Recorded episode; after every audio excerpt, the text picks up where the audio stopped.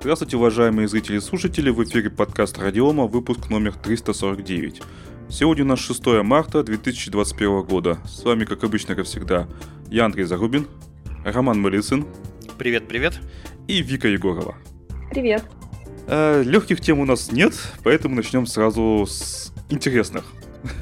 Э, Red Hat. По оценке Red Hat, 90% IT-компаний используют ПО с открытым исходным кодом. А, тут много циферок, и при этом какая-то конкретики, мне считаю, маловато. То есть, и, да, там упоминается, допустим, базы данных, там а, программное обеспечение для искусственного интеллекта, машинное обучение. Но, допустим, вот если я у себя на работе использую 7-zip, а я использую 7-zip, это считается? Ну да, а почему нет-то? Ну, так там можно считать, что почти в 100. Но никак, хоть где-то ну, используется 7-zip скорее всего, везде. Хоть на одном компьютере. Ну, поэтому и получилось так, что я думаю, что 90% этих компаний используют ПО с открытым кодом. А это означает, что выборка не репрезентативна. Автоматически. Ну, По большому так возможно. А, ну, с другой стороны, это означает то, что действительно а, open source и программное обеспечение, которое создается по модели open source, а, действительно очень востребовано. Ну, это никаких сомнений. 90% э, это в 2020 году, так, в 2019 89%, в 2018 83%. Это именно э, опрос, именно опрос представителей IT-компаний 1250 штук из разных регионов. А, включая, кстати, Европу, Северную и Южную Америку, и, то есть не только США. Да, меня очень на самом деле позабавило э, причины, да, преимущество, точнее, ПО с открытым кодом.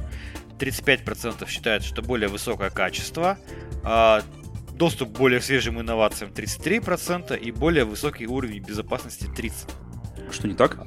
Что не так? А, ты знаешь, э, вопрос по безопасности мы, наверное, отдельно рассмотрим в нашем подкасте. У нас просто отдельная тема сегодня на эту тему, потому что на самом деле открытость ПО это ну, не гарантия высокого уровня безопасности на самом деле.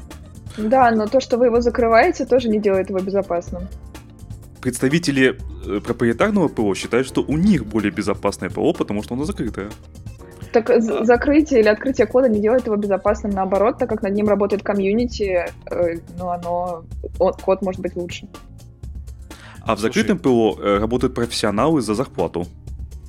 Слушай, ну ты знаешь, я эту историю про миллионы глаз э, разработчиков, которые там детально просматривают, я отла- каждый день. отложил бы на вот как раз одну из следующих тем в нашем подкасте сегодня. Вот, но я, честно говоря, ну это не считаю, что это прям стопроцентная гарантия того, что э, открытое ПО, оно супер безопасное, потому что, ну, оно может быть более доверенным, там, да, потому что ты больше ему доверяешь, потому что там оно открыто, ты можешь посмотреть. Просто, может быть, не очень а, корректен, корректен термин, который перевели. Потому что, на самом деле, открытие или закрытие кода, она не делает автоматически его безопасным. Просто. Да. Но просто, возможно, из-за того, что он открытый, и его исследуют хакеры всякие, то это делает его более безопасным. Ты знаешь, открытый код хакеры исследуют только в очень небольшом проценте случаев. То есть только тогда, когда этот открытый код имеет какую-то хорошую популярность, высокую популярность. Ну да. Этого. То есть, если ты используешь какой-то не очень популярный открытый код, ну вот представь себе, ты сидишь такая, ты отвечаешь за безопасность на предприятии. И такая, хоба, так, я знаю, что открытое ПО, оно, значит, супер безопасное, миллионы глаз его смотрят. Ты заходишь на GitHub, находишь чей-нибудь GitHub, какого-нибудь Васи, и с его гитхаба сливаешь софтину, ее компилируешь и этом говоришь, оно супер безопасное, потому что оно открытое. Но извини меня, этот ПО, который сделал этот Вася, вообще, ну, мало кем используется.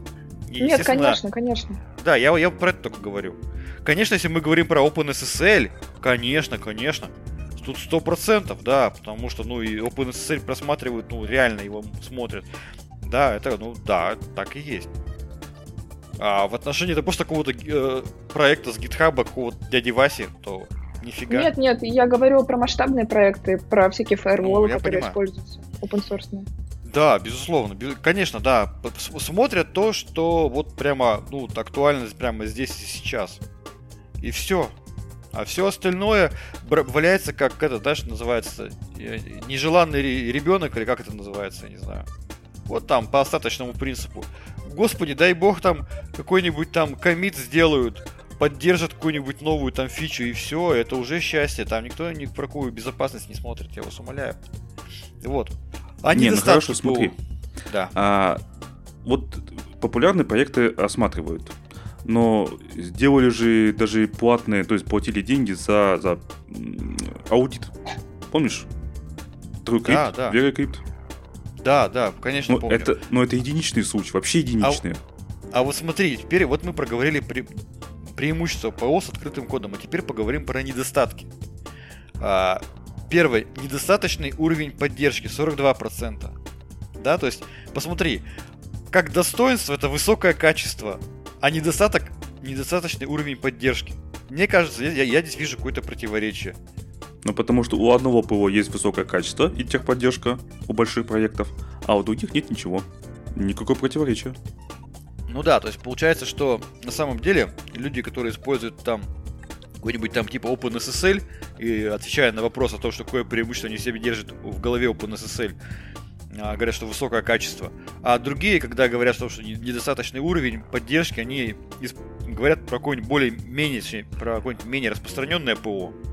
Ну и, соответственно, объясняют о том, что поддержки нету, есть проблемы с совместимостью и беспокойство по поводу безопасности кода 35%. То есть такое ощущение, что люди просто каждый, когда отвечал на этот вопрос о преимуществах и недостатках, в голове держали разные проекты. Ну, ну да, да логично. Потому что одни сказали, что я использую open source, потому что более высокий уровень безопасности, вторые сказали, мы нас это беспокоит, потому что низкий уровень безопасности. А большинство используют потому, что бесплатно, да? Слушай, за за запросто. А многие даже не задумываются о том, что там будет, будет ли поддержка, есть ли там безопасность. Да? Вы бесплатно взяли, использовали и, и все, и вперед. Я ты видел, знаешь, я видел истории, как э, э, госорганизации э, переводили на Ubuntu. Как это была история такая, что типа надо срочно уйти и перестать закупать Windows, а, поэтому проще всего, что взять, взять и перевести организацию на Ubuntu. Собрали дистрибутив Ubuntu, не буду называть какой-то области, было даже субъекте Российской Федерации. И весь субъект, почти весь субъект Федерации, медицинские организации начали перетаскивать на этот а, собранный дистрибутив Ubuntu. Ну, типа, а что? А у нас, типа, есть классный специалист, который один. классно собирает... Один, да. Ubuntu, а потом он уволился. классно собирает вот слушай дальше, вот слушай дальше.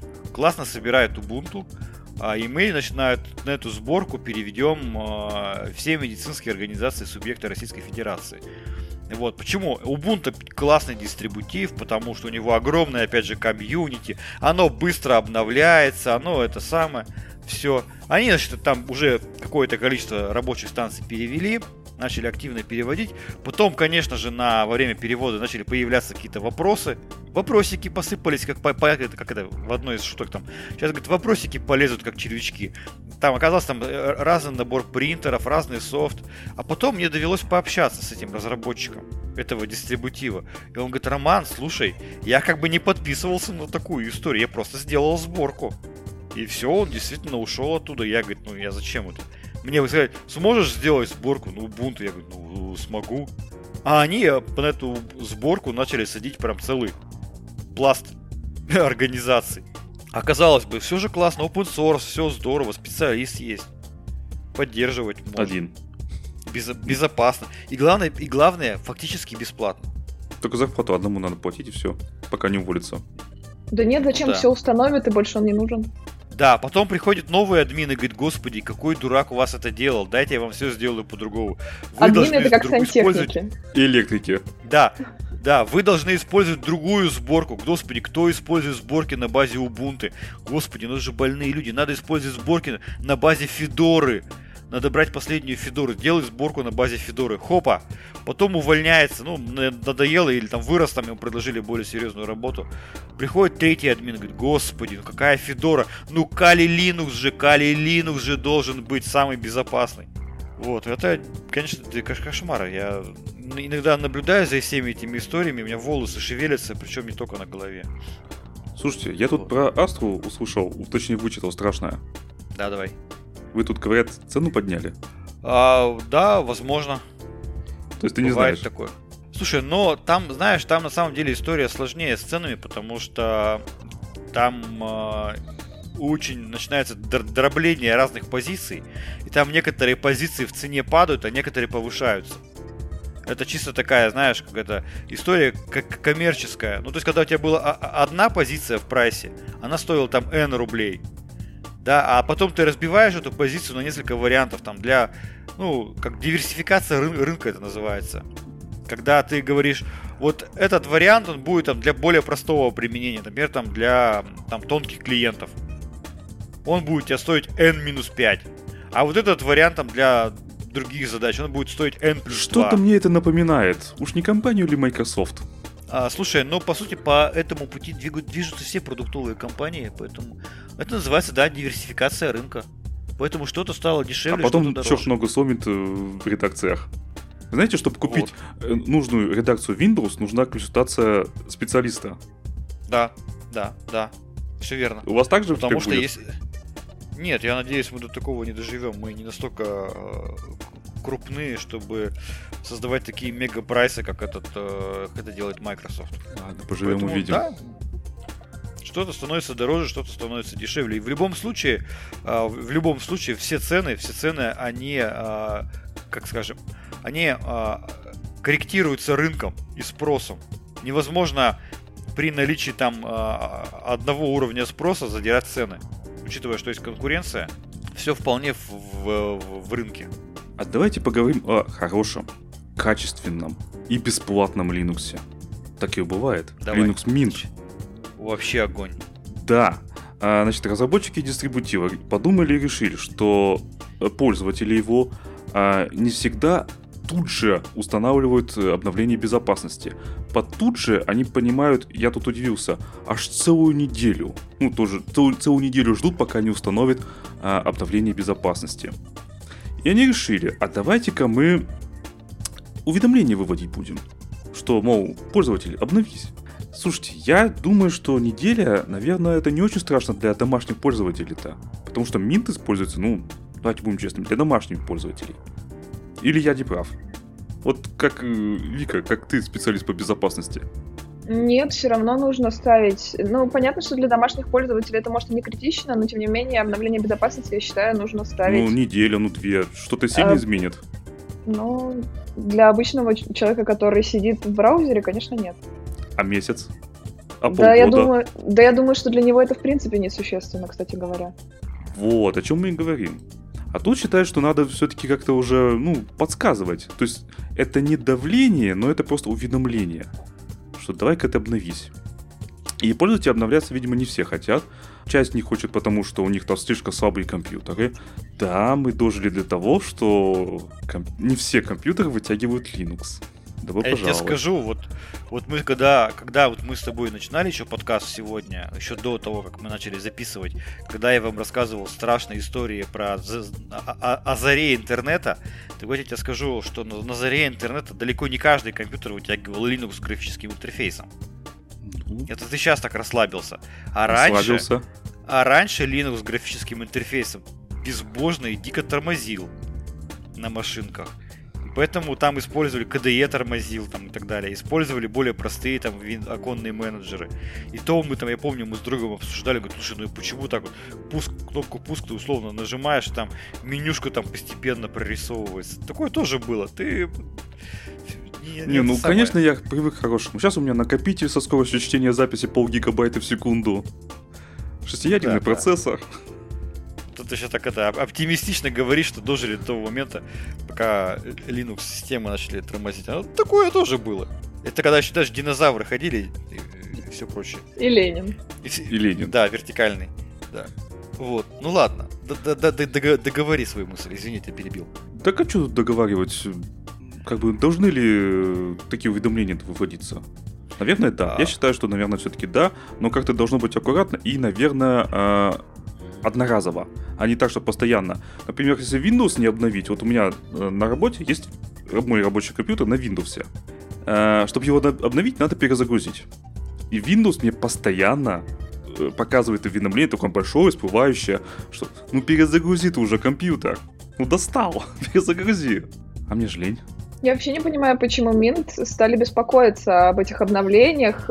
Их всегда ругали за то, что они плохо относятся к безопасности, и она для Mint? них не важна. Да. Ну, я такого не слышал. Видимо, вот они услышали. А, обновления, которые имеют э, какую-то, ну, закрывают какую-то ошибку безопасности, они имеют высокий приоритет. Mint э, так не считал никогда. И они всегда считали, что для них важнее стабильность, чем безопасность. Поэтому ну, они используют старые версии программ с, уяз... с уязвимостями, потому что они работают стабильно. А смотри, э, в дистрибутиву Linux в обновлении входит обновление браузера. Но браузер-то обновлять-то уже важно. Согласна? Ну, конечно. Да. Тогда обновлять дистрибутив приходится тоже одновременно. Ну, либо оббегать галочками. Да, браузер обновляем, остальное нет. Но это уже как бы мало кто будет этим заниматься, я думаю. Ну, вот э, там же в новости написано, что некоторые до сих пор старым Firefox пользуются. Странные люди. Так что... Ну, э, я могу что сказать э, по поводу этой всей истории с Linux Mint. Э, я думаю, что Linux Mint, э, ну, разработчики дистрибутива немножко устали от э, претензий к, к ним о том, что они не заботятся о безопасности. Ну и, видимо, решили сделать шаг в эту сторону, стать более настойчиво требовать от пользователей обновлений. Почему? Потому что а, репутация дистрибутива важна. Если будет у, у дистрибутива репутация как абсолютно дырявого, да, даже хотя они там какие-то а, security патчи выпускают, то, ну, популярность будет снижаться. Ну, видимо, решили вот по позаниматься этим вопросом. Типа, это актуально. Русские хакеры везде. Вот, кстати, в Ubuntu, я вот не знаю, как сейчас, э, но раньше, несколько лет назад, там можно было в опциях поставить, чтобы он обновлялся автоматически. Ну, то есть как в Windows сейчас. Так и сейчас это есть и в Debian, так все то же самое там есть. А, да, есть такое. Ну и, и что тогда? Что эти люди, которые, у которых претензии были, что так не делали? Или там, в Astra, не знаю... В Astra то же самое есть опция, можно настроить синаптик. В крайнем случае можно подключить, это же Mint, можно подключить PPA репозиторий для браузера, допустим, отдельно. Иметь последнейшую версию. Ну, в общем, а, я думаю, что в итоге более самые серьезные эти, как они, э, дистрибутивы вполне себе могут в конечном итоге перейти к модели обновлений по Windows. Когда все браться принудительно ставится, все безопасность важнее, все хочешь, не хочешь, все вот нафиг. Да, типа хватит, получите... хватит ныть, вот обновление. Да, я получите, распишитесь. Будут недовольны. А, слушайте, я придумал, как в сделать обновление. Давай, расскажи, я там тебе будет, расскажу, как там, они у нас сейчас. Там будет, короче, появляться сообщение, такое на весь экран да, а, с вопросом «Установите обновление?» и две большие такие кнопки. А, на, на одной будет написано «Так точно», а второй «Служу России». А, нет, на самом деле чуть-чуть не так. А, чуть-чуть? На самом деле, да, чуть-чуть не так. А, на самом деле, а, системные администраторы, системные администраторы, напомню, все-таки Astra это дистрибутив, который делается для корпоративного применения. А, так вот, а, системные администраторы очень многих корпоративных компаний, структур, и государственных, и, так скажем, коммерческих, около государственных, они просят, чтобы в Астре была реализована функция принудительных обновлений без согласия пользователя. Почему? Потому что корпоративные админы а, хотят возможность а принудительно начать ставить обновления и б чтобы при этом а, пользователь не имел права там выключить или перезагрузить компьютер. Вот историю вот такую хотят просят сделать. То есть, чтобы был, а, было принудительное обновление, понятно, его можно сейчас запустить централизованно, но при этом, чтобы еще пользователь не имел возможности ребутнуть компьютер. То есть, да, такое выходит окошечко, типа «Добрый день», а, вот такое просят. Ваш компьютер сейчас обновляется, пожалуйста, не перезагружайте компьютер. Ну... И все, и, и перезагрузка заблокирована. Эти админы, мне кажется, всегда забывают про аппаратные средства выключения электричества. Вилка из розетки дернуть. Ну что могу теперь сказать? Ну вот и все это, вот все, все, что остается. Но да, просят такое, потому что именно с точки зрения корпоративного и корпоративной эксплуатации эта история с э, принудительными обновлениями, с запретом выключения, она, она живая, эта история. Это, это не, не, не домашняя история. Поэтому совершенно это нормально, что будет кнопка «Да, так точно», потому что как корпоративного пользователя это вообще не его вопрос. Он не может принимать такое решение, обновлять ему систему или нет. Решение принимает админ компа организации, обновлять машинки или нет. Хорошо, вопрос на миллион. Почему вы так еще не сделали? А, слушай, ну мы рассматриваем возможности, способы реализации. Почему? Потому что... То есть вы не знаете, как это сделать?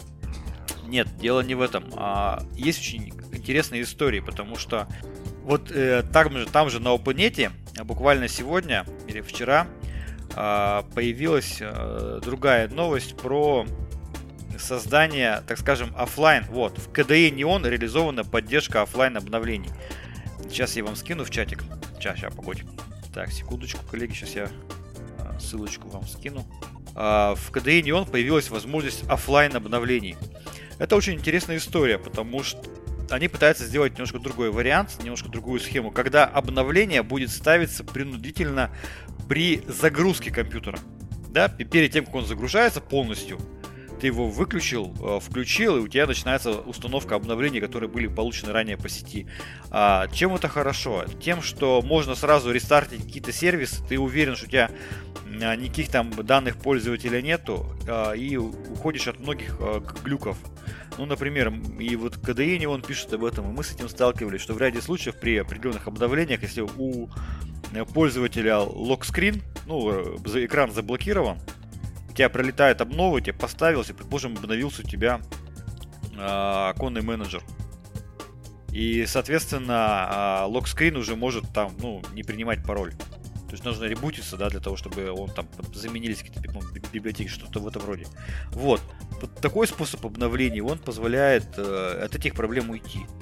Э, соответственно, вопрос не в том, э, как реализовать, ну, не то, чтобы в том, знаем или не знаем, а в том, какой алгоритм выбирать для а, доставки а, обновлений пользователям. Вот как а, тут, да, при загрузке компьютера. И либо сразу прям вот а, в режиме онлайн. Вот, это вопрос, который тоже надо обсуждать и обсуждать в том числе с заказчиками крупными, как они этот процесс видят. Вот, поэтому это вопрос, ну его так с кондачка-то не решишь. Просто, знаешь, сделать окошечко, то, конечно, можно сделать окошечко. А как это сделать так, чтобы это было прямо вот э, и секьюрно, и корпоративно, и все прочее, тут надо подумать. Не стоит спешить. Ну, можно вот, на ночь поэтому... включать компьютеры, допустим, в приказном порядке, и ночью их э, ночью обновлять. Не? А, слушай, нет. Ты знаешь, э, есть пользователи, у которых есть ноутбуки. Ты не поверишь. Ау, ну да, точно. Забыл.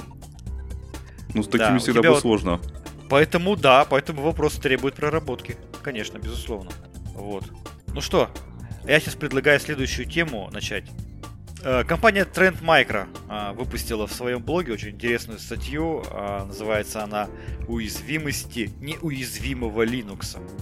А, и такое введение в эту статью о том, что среди обычных пользователей и даже IT-сотрудников распространено убеждение в повышенной безопасности ОС семейства Linux по сравнению с дырявой виндой и попсовой macOS. Однако, как показало исследование Trend Micro, открытость исходников не избавляет Linux от ошибок и уязвимостей, которые несут риски, связанные с безопасностью. А, и очень интересно рассказывается о том, какие а, проблемы есть для Linux. Понятно, что эта история, э, эта статья, она направлена на, э, так скажем, поддержание резюме репутации компании Trend Micro, которая занимается там устранением, поиском уязвимости, там, да, защиты там и так далее. Но, э, как говорится, зерно разумного и светлого все-таки в этой статье есть. А, действительно говорится то, что большое количество уязвимостей находят. Есть э, ошибки в конфигурациях для Linux, в частности, это слабые пароли. А, есть уязвимые службы в интернете, есть открытые файловые ресурсы на Linux серверах. Ну и, естественно, большой блок э, в этой статье уделен вопросам вредоносного ПО. Это программы-вымогатели, э, которые уже появились для Linux. Это крип- криптомайнеры, которые даже, э, как здесь пишется, не просто заражают Linux-системы, но и очищают их от присутствия майнеров-конкурентов. А, вредоносные шрифты, э, шрифты, говорю, господи, вредоносные скрипты, а, ну, соответственно, веб-шеллы, бэкдоры, руткиты а, и все прочее. И вот делается вывод о том, что предприятия продолжают внедрять Linux, при этом использование этой операционной системы не ограничивается серверными задачами, становится уже она а, более популярной на десктопах пользователей. Ну и, соответственно, когда киберпреступники заметят эту тенденцию, они будут все чаще нацеливаться на среду Linux с целью получения финансовой выгоды. Ну и рекомендуют э, использовать принцип инфраструктуры как код, э, наименьшие привилегии, контроль целостности операционной системы, замена паролей на сильные и регулярное установление, установка обновлений исправление ошибок. Вот вкратце выжимка из э, статьи. Ну, соответственно, Вика, вот можешь как-то прокомментировать, вот, на твой взгляд, что здесь разумно, что не очень, твое общее мнение, вот, отношение к вопросу, а, насколько безопасен безопасный Linux? А не дырявая ну, винда? Э, дело в том, что нет, винда вообще не безопасная, так что это, это даже обсуждать не стоит. Тогда я можно сравнить слышу, с Mac. Что... И да, я часто слышу, что на Mac нет вирусов, Mac нельзя взломать, но это не так, э, что на Linux, что на Mac дело в том, что а, Linux чаще взламывается, потому что код открытый, что, удиви... что неудивительно. Комьюнити широкая, и очень многие крупные компании занимаются постоянно поиском уязвимостей, не только хакеры, и они закрываются. Но в ядре сколько? 24 миллиона строк кода. Понятно, что даже если это будет очень огромная комьюнити, даже если весь Google э, переключится на эту задачу, все равно все ошибки не будут вычищены. И одна маленькая ошибка может привести к серьезным последствиям, так что... А, слушай, а ты же, по-моему, знаешь, да, что за проект у Гугла по поиску уязвимостей? Там как-то они там где-то что-то собирают, там, как там, Syscrawler, да. да, он называется? А э, Syzkaller у них fuzzer. А, это fuzzer системных вызовов. А, вот, э, ну и у них есть свой syzbot, куда они автомати- автоматически сохраняют ошибки, а потом по мере проверки их относят их к, ну либо за- они закрываются ошибки, либо являются, ну как эм, не настоящими ошибками. То есть, э, допустим, она ни к чему не приводит. Или это не ошибка на самом деле. То есть fuzzer же тоже мог ошибиться. Это нормально. Слушай, ну это получается, это же все в паблике выложено, да? Правильно я понимаю? А, да, конечно. То есть сейчас, если, грубо говоря, если какой-то специалист, там, да, а, исследователь, а, если у него нет возможности там постоянно фазить ядро, он просто может взять уже частично, так скажем, проработанные а, угрозы, не угрозы, так скажем, и результаты работы фазера, который выкладывает Google через вот, Sysbot в паблике, и уже напрямую анализировать именно вот этот, эти, эти материалы. Это ускоряет да. работу Конечно, вот да, можно брать от, открытые уязвимости, которые там есть. Понятно, что, а, скорее всего, комьюнити анализирует эти ошибки, то есть у них даже есть рассылка а, с этими ошибками, они, они их сразу анализируют, ну и если глаз наметан, то человек, скорее всего, может примерно оценить критичность, и вот ошибки с высокой критичностью имеют высокий приоритет. Но так, а, те, которые открытые, да, конечно, можно проанализировать, там же все, по сути, указано, и человек, который в этом разбирается, легко сможет а, с этим разобраться. И... Слушай, а какие чаще всего или проще всего ошибки легче найти вот в исходном коде, например, по тому же ядру Linux? Вот на твой взгляд. Утечки памяти. Утечек памяти много. А гонки состоят... Гон... Гонки? Да, э, бывает, но утеч... утечки памяти гораздо чаще, потому что ее сложно отловить, пока пишешь код, ее сложно отловить при м, ручном анализе кода. И это смогут делать только специальные санитайзеры, которые встроены в файзеры находят. Вот, ты когда-нибудь сталкивалась там с руткитами, допустим, э, в своей работе? Ты можешь поставить руткит Я... на Linux вообще?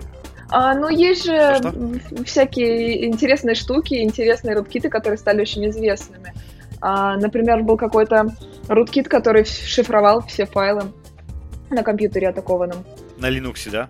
То есть на Linux? Ну, на Linux. Э это я не уверена, кстати, был ли он на Linux, но не, не существуют, конечно, их делают. Слушай, ну вот на твой взгляд, э, э, все-таки ты считаешь, что из трех операционных систем Linux, macOS и Винда, э, что самое безопасное, что менее безопасное? Рейтинг сегодня, сейчас рейтинг от подкаста. PSD. Ну, я-то пользуюсь Mac и Linux, поэтому я ничего не могу сказать плохого. Типа, мне нравится Mac, и мне нравится Linux пользоваться. Ну, конечно, мне сложно говорить, меня-то никто не пытается взломать. А если бы я была какой-нибудь э, супер э, АНБ, ФБР, ЦРУ, наверное, я бы выбрала какой-нибудь э, секурный Linux. Может быть, тебя уже взломали, просто ты об этом не знаешь. А зачем? Я как неуловимый Джо, я ничего не делаю, зачем меня взламывать? Ну да, но в общем получается так, что на самом деле ничего удивительного в том, что в Linux есть уязвимости, на самом деле в этом нет. Мы это чуть раньше сказали, проговорили. Конечно. А, код, код сложный, код большой. А, до сих пор никто не может доказать, что там ядро Linux супер, супер доверенное. Почему? Потому что ядро Linux обновляется с огромной скоростью. И а, объем кода, который добавляется или изменяется в ядре Linux, он настолько большой, что задача э, гарантированной проверки всего ядра, она становится ну, не, непрерывной.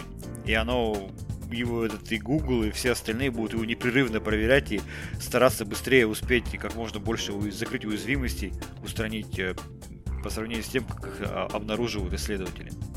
Вот, поэтому, да, безопасность, она актуальна вообще для любых операционных систем, контроль целостности, и, и сложные пароли, и обновления, и все прочее, прочее, прочее. Потому что, поэтому и предыдущая наша тема с Linux Mint, она показывает, что даже те дистрибутивы, которые мало внимания уделяли безопасности, теперь этим вопросам начинают уделять все больше внимания потому что системы, механизмы поиска уязвимости становятся более автоматизированными, более интеллектуальными, и, короче говоря, последствия тоже могут быть очень печальные. Поэтому используем секьюрные дистрибутивы Linux. Это, это хорошо. Да, мы ничего не будем говорить про наш дистрибутив, ну ладно. Мы скромные. Да ведь? Ну что, давайте к следующей теме. Давай. Давайте я ее расскажу. Тема, на самом деле, озаглавлена достаточно провокационно. А, это статья на сайте CNews. Звучит она следующим образом. Власти России пресекут порочную практику выпуска невостребованной отечественной электроники. Ну, а, кликбейтно, конечно. Да, а, новость звучит очень кликбейтно. Это немножко не, не, немножко ну, не так, потому что российская электроника, она вообще в целом, да, она ну, отстает от западной, и тут как бы никто с этим спорить не будет. А, но сейчас Минпромторг и Минцифры а, планируют э, развивать микроэлектронную отрасль, а, вкладываться в нее и государство, чтобы вкладывалось, создавало спрос таким образом, чтобы вся производимая или большая часть производимой электроники была востребована. А для этого что делается? Для этого э, хотят э, э, применять принцип э, так называемых сквозных проектов. И здесь востребованность это не то, что ах, э, студенту какому-то захотелось срочно пойти в магазин в ДНС и купить российскую электронику. Нет, речь здесь идет о том, что перед э, или при э, проектировании какого-то радиоэлектронного компонента э, будет первоначально хотя бы ну опрашиваться там крупные потребители, там корпорации, там да, и у которые будут определять э, вообще им это интересно или нет. И если, предположим, какой-то крупный потребитель говорит, да, нам в целом вот такой проект, нам в целом такой радиоэлектронный компонент интересен, да, с такими характеристиками, там, то его начинают, грубо говоря, производить. И вот есть попытка а, как раз-таки создать а, историю, когда разработчики радиокомпонент, радиоэлектронной компонентной базы будут а, производить то, что нужно, ну, например, сейчас крупным потребителям там, я не знаю, какой-нибудь условный там РЖД, там возьмем там Газпром, что-то еще. Но это тоже хорошо, потому что возможность выстроить прямой диалог с заказчиком, это, ну, за это проголосуют двумя руками любое, любое коммерческое, любая коммерческая организация. То есть, если раньше там коммерческие организации могли там, ну, сложно было достучаться до какого-то конкретного потребителя, то сейчас, пожалуйста, вот есть Минпромторг, Минцифра, ну, садят всех за стол и говорят, давайте, вы скажите, что вам надо, а вы скажите, что вы можете. Вот. И это планируется из этого, так скажем, на выходе получить э, вполне востребованную микроэлектронику. Вот на ваш взгляд, это рабочая схема или нет? Мне вот интересно коллег спросить. Вика. Общение. Ну, если все будут э, действительно как это, реальные называть вещи, то есть э, не просто какие-то там из пальца высосанные, а вполне себе реальные, то почему бы и нет? Главное не с пальца высовывать, по-моему, высос- высасывать. Требования ты имеешь в виду? Да. Потому что если мы говорим о том, что а давайте прямо сейчас выпустим процессор, который вот порвет там э, AMD Threadripper. Ну а чё нет? Ну почему бы и нет? Мы же великая страна, правильно? Не, ну планы да, такие вот у меня тоже рисовать. вопрос. Типа, насколько реально будет реализовать то, что хотят э, Ну, о чем и речь? Да, поэтому, ты знаешь, я думаю, что, ну, во-первых, ну, крупные потребители будут говорить, слушайте, ну да, у нас есть какой-то проект, мы там через 5 лет планируем построить такую-то информационную систему. Там, обработки, условно, паспортов. Ну, я условно говорю, потому что такая система уже есть. Но не суть. Вот там нам нужно там создать какую-то большую федеральную систему по обработке паспортов. А мы посмотрели, там, там такой-то будет объем данных предварительно, там такой-то будет функционал заложен, такие-то будут базы данных, нам нужна вот примерно такая производительность. Да, то есть не пытаться перебить э, в вот эти вот э, достаточно маркетинговые многие вещи там по частотам там и так далее, а посмотреть на, реальную, на реальный спрос. Вот что вам нужно для того, чтобы вы, вы или вы хотите производить какую-то продукцию, да, которая будет там выполнять такой-то функционал. Какой там вам реально процессор нужен для того, чтобы ваша, ваша продукция, ну, вот этот функционал реализовывала. Я думаю, что речь идет о, о таких вариантах. Конечно же, сейчас к любому приди заказчику, особенно там какому-нибудь инженеру, эксплуатационщику или а, инфраструктурщику и скажи, какой тебе компьютер нужен российский? Он говорит, ха, какой? Тот, который будет быстрее текущего, который у меня там Intel там 11 поколение. Тут вопросов-то нет. А тут именно я думаю, что будет срав... буду смотреть конкретные проекты и а, какие есть потребности в этом конкретном проекте для нормального функционирования системы. Но это в любом случае потребует огромных вливаний из бюджета, так что... Ну да, конечно. Ну, а ну сейчас... и есть ли в этом смысл? Сколько это займет времени, сколько это потратит денег? А, и все еще не конкурентоспособно. А ты знаешь, а, конкурентоспособность, а, она будет надеюсь, я надеюсь, я так понимаю, что и Минпромторг также на это надеется, что она будет расти со временем. Ну, невозможно сразу взять там, да, и сразу сделать из ничего там э, суперпроцессор, который там всех порвет. Ну, да, будут его производить там с меньшими частотами, с меньшей скоростью. Но если он будет выполнять те задачи, которые он перед ним поставлен, да, он будет дороже. Ну окей, хотя, хотя, хотя бы так. В это будет вкладываться государство в надежде на то, в надежде на то, что даже вот этот небольшой рынок, эти небольшие разработки дадут возможность что-то ну, дальше развивать. Я тебе скажу больше, между прочим. А, таким путем, ну, подобным путем а, пошли все страны. А, сейчас расскажу, о чем идет речь. Если поискать в интернете, то за последний месяц а, можно найти ряд статей о том, что такие страны, как Китай, Индия и США решили резко усилить э, государственные вливания в рынок полупроводниковой продукции. Государства в виде США, Китая и Индии будут субсидировать и вкладывать деньги в развитие ну, их местных производителей полупроводниковой продукции. В том числе и Россия. И ты знаешь, объемы вложения государства, которое называется США, в развитие полупроводниковой отрасли в, в США, они многократно превышают объемы вложения нашей страны. А, ну, вы же не будете отрицать, что мы отстаем от них э, технологически. Конечно. Безусловно, и все это понимают. Но эта ситуация, когда мы от них технологически отстаем, она начинает уже раздражать всех. И поэтому, ну знаешь, как говорится, надо что-то делать. Получается, что если они вложат э, огромную кучу денег, а мы вложим кучу поменьше, то мы все еще будем отставать и еще сильнее. А альтернативу ничего не делать? Нет, конечно. Обидно, печально, ну, ну ладно. Придется как-то, знаешь, догонять. Ну, да. а, как, в любом как случае. Жить с этим? Ну, что поделать? Да, в любом случае. Ну смотри, э, в любом случае э, технологии имеют свойство развиваться. И никто тебе а, не, не поручится за то, что, предположим, там через 10 лет все не начнут переходить на условные квантовые компьютеры, и здесь появляется как бы определенный шанс. Да, немножко сравняться, потому что технологии нереально сильно развиваются. И знаешь, если мы бы там, предположим, сравнивали раньше у, у кого э, почтовые голуби круче, да, там технологии выращивания почтовых голубей их тренировки, то теперь как бы вот, ну, технологии поменялись немножко там стали, стал интернет, там веб, веб-интерфейс, потом что-то еще новенькое появится. Ну, надо работать, надо двигаться в этом направлении, выращивать свою школу, своих специалистов, которые будут э, а, все это развивать. Возможно, когда-нибудь мы сравняемся, только это может быть даже будут необычные процессоры, какие-то квантовые компьютеры, я условно говорю. Но я буду надеяться в это, я буду верить, к этому, я, я оптимист, я предлагаю к этому стремиться Вика, ты так смотришь на меня критично. Да. Ну, что поделать?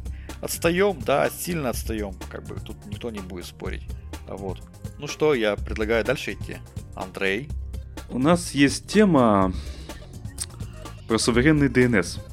Суверенный, это бишь российский в данном случае. И имеется в виду, вот автор статьи имеет в виду, что э, современная Россия делает свой собственный DNS, благодаря которому э, можно будет блокировать э, иностранные неугодные сайты. Ну, то есть э, вырезать, вырезать их с DNS записей. И, например, вот уже говорится о том, что вот э, DNS от Cloudflare недоступен из сети российских провайдеров, из, а именно из Ростелекома. И это типа плохо. Э, вопрос возникает, а нужен ли нам суверенный DNS? Я считаю, что абсолютно нужен.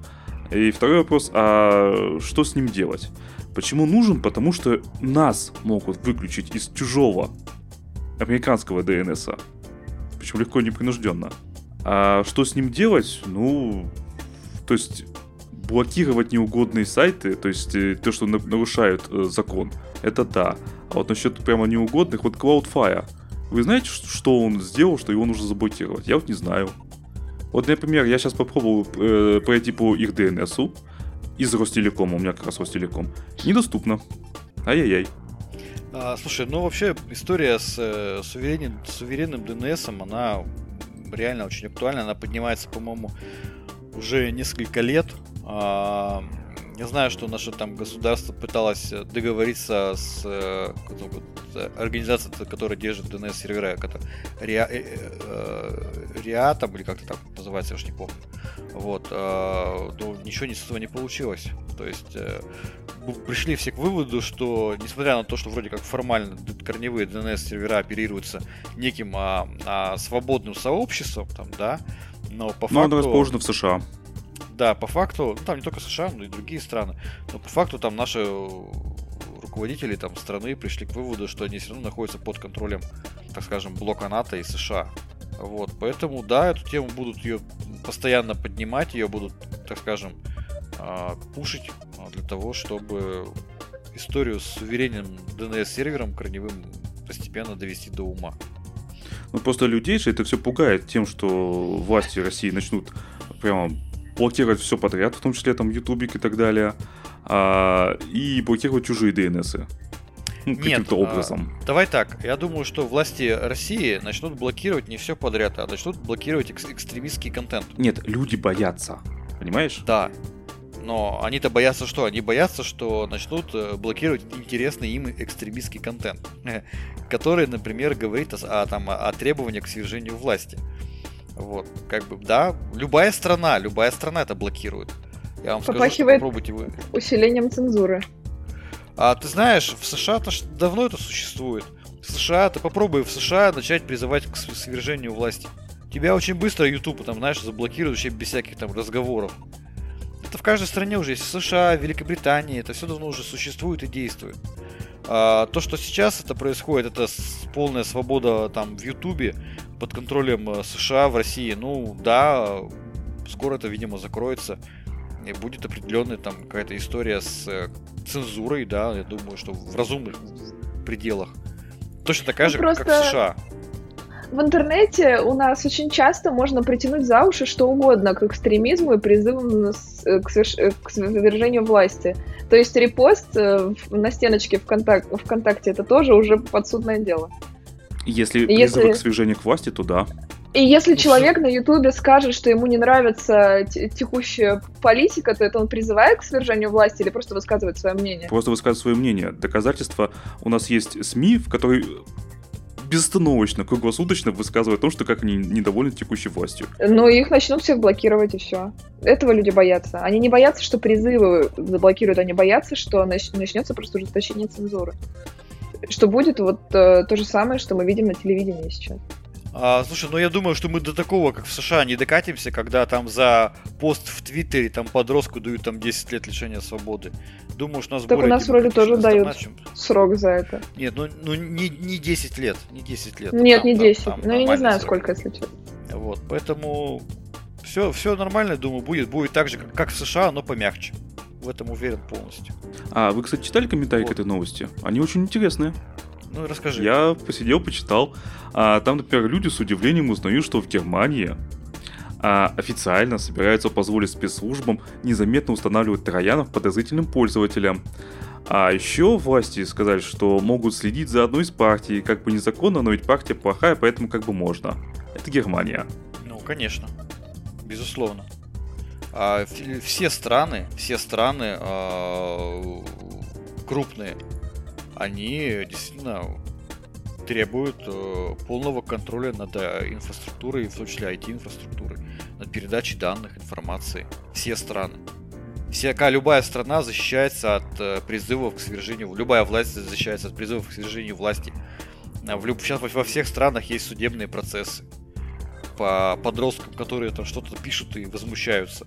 Там, а у нас там, допустим, какой-нибудь подросток напишет, что там хочет, там, чтобы президентом был Джо Байден, ему скажут ай-яй-яй. А в США подросток напишет, что он хочет, чтобы президентом США был Путин, ему тоже скажут ай-яй-яй. Ну то, что все так делают, это же не значит, что это хорошо. Это значит добро пожаловать в реальность. Да, это, это факт, это, это реальность наша. И от этого никуда не денешься. Вика, ты как э, человек, который э, крайне э, болезненно относится к вопросам там раскрытия privacy, там, да, э, и контроля цензуры, там, я понимаю тебя ты у нас все-таки как представитель больше хакерского такого сообщества. Но в реальности, как бы, да, государства, все государства мира будут так действовать, будут бороться с этим. Мне кажется, это, ну, объективная реальность, то, что хакеры будут пытаться уйти от контроля, от э, попыток э, раскрыть их там личность и так далее, это ну, нормально. Да нет, при чем здесь хакеры? Просто нет? у нас, например, э, ну, очень, очень сильно э, уже контролируется телевидение. Например, есть люди, которых туда нельзя позвать. Я недавно смотрела очень интересное интервью э, с Познером, и он рассказывал, что э, есть люди, которых он не может к себе позвать, но иначе его передачу закроют. А почему так? Эти люди не призывают э, свергать власть. Нет, конечно.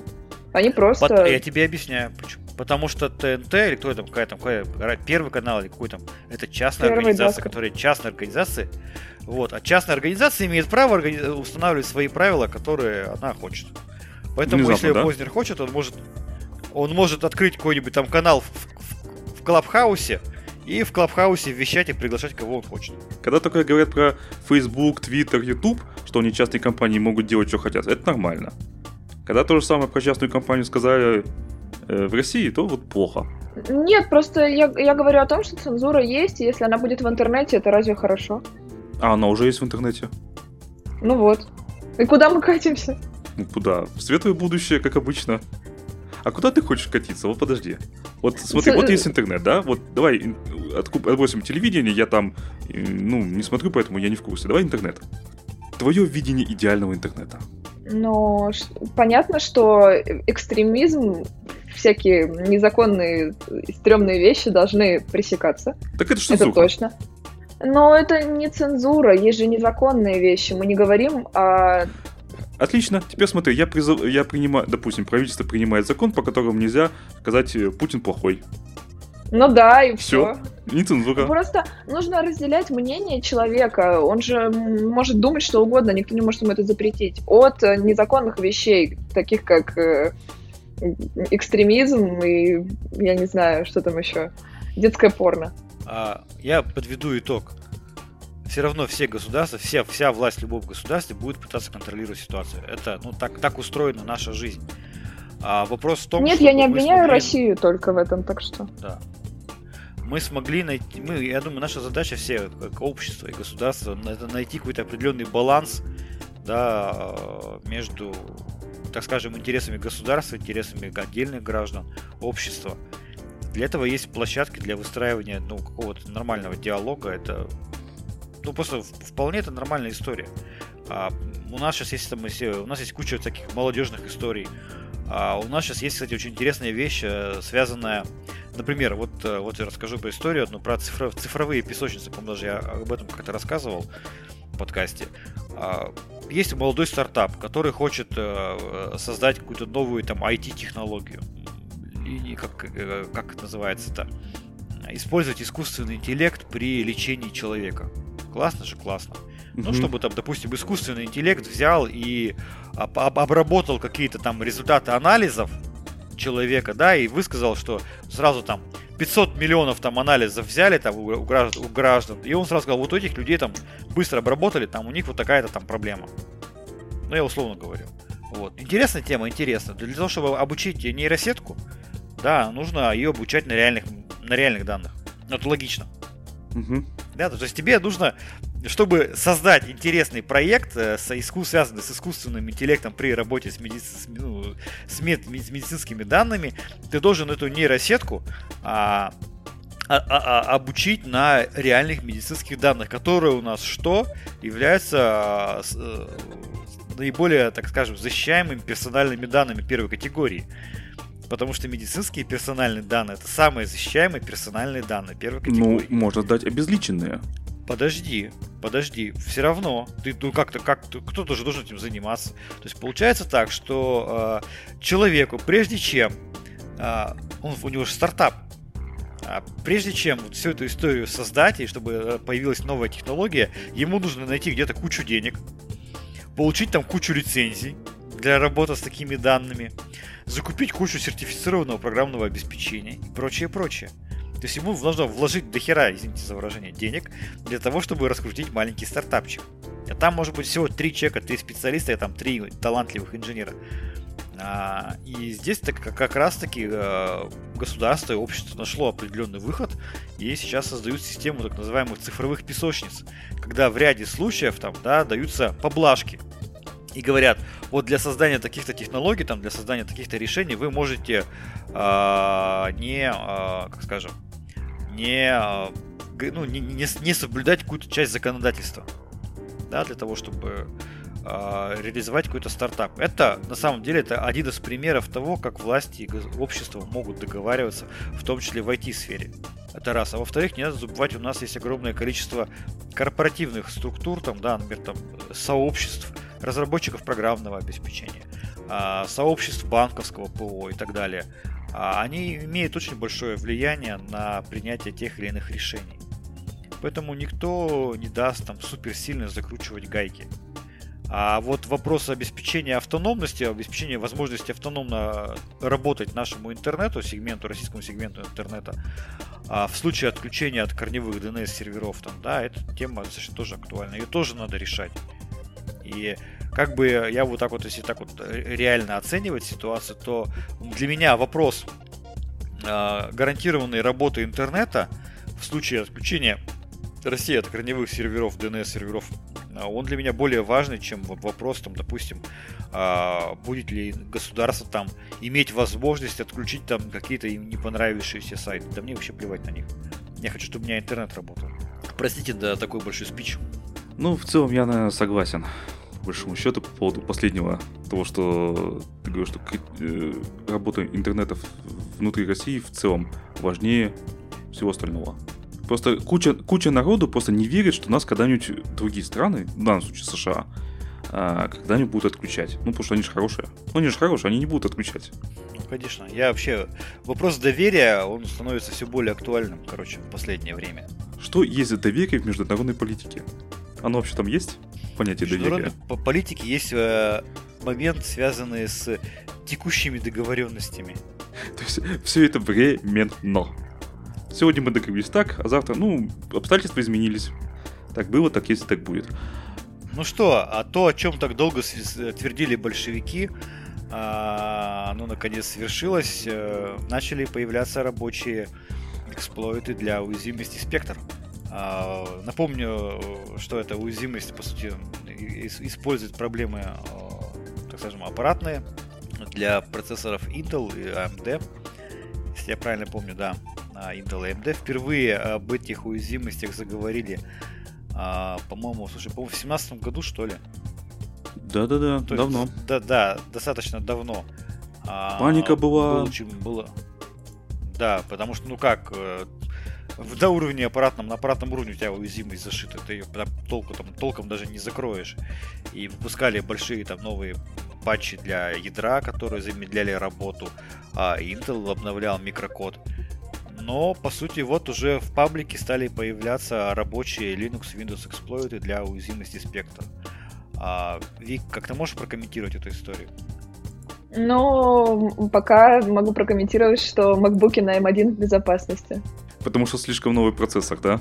Да, да, да. Ну, ты так говоришь, давайте перейдемся на ноутбуки. MacBook на AM1 стоит 120 тысяч российских рублей минимальной комплектации. Он стоит дешевле, чем MacBook на Intel. Это не важно, он стоит 120 тысяч рублей. Кстати говоря, и я бы не сказала, что он этого стоит, так что... Слушайте, меня другое интересует, а почему э, рабочие эксплойты появились только сейчас, спустя два года, по сути? Что препятствовало созданию гораздо раньше? Кто-нибудь знает? Я думаю, что они были раньше. Я думаю, они были раньше, только они сейчас только уже стали столь распространенными, что уже эти эксплойты. Да, да, да. Да, скорее всего. Тогда-то их можно было продать за деньги. А, сейчас они стали неактуальны, поэтому давайте-ка ну, да. вышвырнем да. в интернет, типа, говна не жалко. Да, возможно. Не, ну смотрите, там не только Intel и AMD, там еще ARM. Там и Android, и Chrome OS, и macOS, естественно. И прямо все и сразу. Только BSD нет, ну, мы знаем ну, почему. А, эксплойты были загружены, я просто немножко из новости почитаю, эксплойты были загружены на вирус Total в прошлом месяце как часть большого пакета установщика Immunity Canvas 726 для Windows и Linux. Ну, что я могу сказать? Прикольно. Практически вот in the wild, да, в дикой среде. Пожалуйста, в паблике можно уже практически найти эти рабочие страшные эксплойты для огромного количества интелловых процессоров и прочих. Ужас, ужас. А теперь можно атаковать пользователей мента, которые не обновляются. Да, слушайте, вот смотри, вот допустим, а, вот э, он может извлекать из памяти ядра уязвимое устройство хэш из ETC Shadow. Вика, это насколько страшно? Это же хэш. Это же не всего лишь. Ну что? То есть, ну, это сильно страшно или не очень? Конечно, страшно. Ну и что, что хэш? Ну, типа, так как люди используют слабые пароли, например, то э, вытаскивая хэш-пароли можно просто подобрать. Ну, в принципе, наверное, да. Для домашних устройств обычно используют как раз слабые, потому что всем же лени- лениво вводить сложный дома-то. Ну да, но можно подобрать, то есть эти, ну, то есть как подбирать хэш, мы просто берем этот словарь паролей и начинаем все хэшировать, сравнивать. Вика, скажи, пожалуйста, у тебя из скольки символов пароль? 20 больше или, или меньше 20? Не знаю, сейчас посчитаю секунду. 12. Со, специ... Со спецсимволами, да? Да, конечно. Конечно. У меня попроще пароль. Потому что я слишком лень. А, я все время, я, я все хочу перейти на использование этого, скажи мне, токена. Я как-нибудь себе все-таки настрою токена. эту историю. С У тебя же есть токена. И ты же да, с ним ну... даже работал, и у тебя говорит, что все работает. Да, да, но потом я опять переустановил систему, и, короче говоря, надо заново все это делать, мне все руки не доходят. Так, подожди, вот с, ток- с токеном же большинство людей же его засунет в компьютер и не будет высовывать никогда. Вы же понимаете, что так и будет. А, ну, все равно тебе под пин-то понадобится, чтобы там... Пин? Пин-то понадобится. Да, это клевая штука. А вообще, а, честно говоря, вот э, наш иногда соведущий Константин Рябицев давно нам предлагал устроить спецвыпуск по части поговорить про всякие аппаратные токены. Я думаю, есть смысл нам... Надо немедленно позвать. Да, спецвыпуск какой-нибудь сделать с Костей. И мы бы, наверное, поговорим про вот эти все аппаратные токены. От Гугла и прочих. Эта тема на самом деле очень интересная, и она, ну, реально очень актуальная. Ну, потому что смс не, не слишком небезопасные. Ну да. Но, кстати, многие российские компании используют эти токены. Вообще, э, самым, насколько я знаю, безопасным способом, ну, если про банки мы говорим, да, а, допустим, банки, это одноразовые пароли. Вы когда-нибудь пользовались одноразовыми паролями? Ну, же, Я да. Нет. Это очень неудобно. Ну, это безопасно, это, это очень... Ну как, тебе выдают физическую карточку, на которой написано 100 э, паролей. Ты по, как это, по порядку их вводишь. То есть ты зашел в банк, ты ввел пароль, вычеркнул его, в следующий раз зашел в интернет-банк, ты ввел следующий пароль, вычеркнул. У тебя карточка закончилась, ты ножками идешь в банк и пойдешь как, а, ну, к окошку это да. и получаешь эту карточку. Да, это, это, не, это меня, с этим я с этим, да, я сталкивался с такой историей, действительно, да, с банками. Но это зато безопасно. Но очень неудобно. Да, да, по карточкам, да. Было такое. Когда, когда по пароли по талону выдают, там, да, это есть такая история по карточкам. А вот, ну, да. Что, давайте э, такой выпуск все-таки организуем. Я надеюсь, наши слушатели потом где-нибудь нам отпишутся в соцсетях, в чатиках, там, еще где-то. А, поговорим про токены, надеюсь. Я надеюсь, Костя нас услышит. Я знаю, что Костя наши выпуски слушает.